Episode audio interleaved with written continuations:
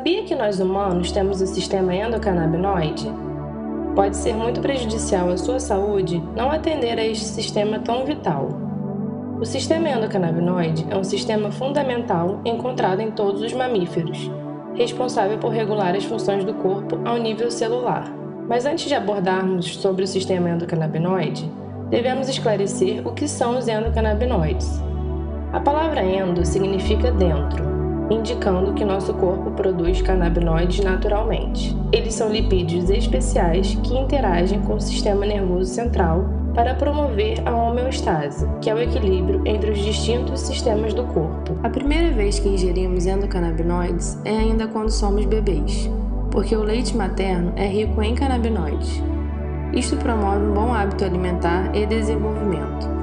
É por isso que os bebês que lactam são menos propensos a ficarem doentes. Mas como especificamente interagem os endocannabinoides com o nosso corpo? Resulta que em muitas células do nosso corpo se encontram receptores canabinoides. Existem dois tipos de receptores, o CB1 e o CB2. Eles necessitam dos endocannabinoides para regular os outros sistemas secundários do corpo, como o sistema motor, digestivo, ósseo, neurológico, imunológico, entre outros.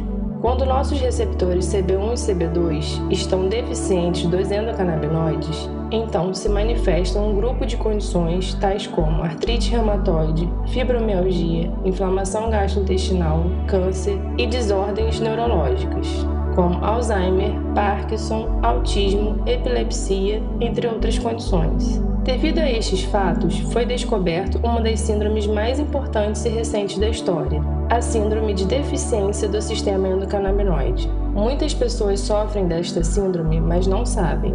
E como podem evitar esta síndrome? Além dos endocannabinoides, podemos nutrir o sistema endocannabinoide com os fitocannabinoides. Fito significa que provém das plantas, mas a cannabis não é a única planta que produz canabinoides. Existem outras plantas como a equinácea, linho, sálvia e outras que produzem canabimédicos, que simulam o comportamento dos endocannabinoides. Um exemplo de um fitocannabinoide é o CBD ou canabidiol. Muitos estudos clínicos provam que o CBD funciona como ansiolítico, anticonvulsivante, vasodilatador, analgésico e anti-inflamatório.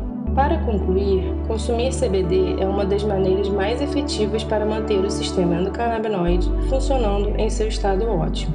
Para mais informações sobre o CBD, visite nossa página www.ampere.com.br.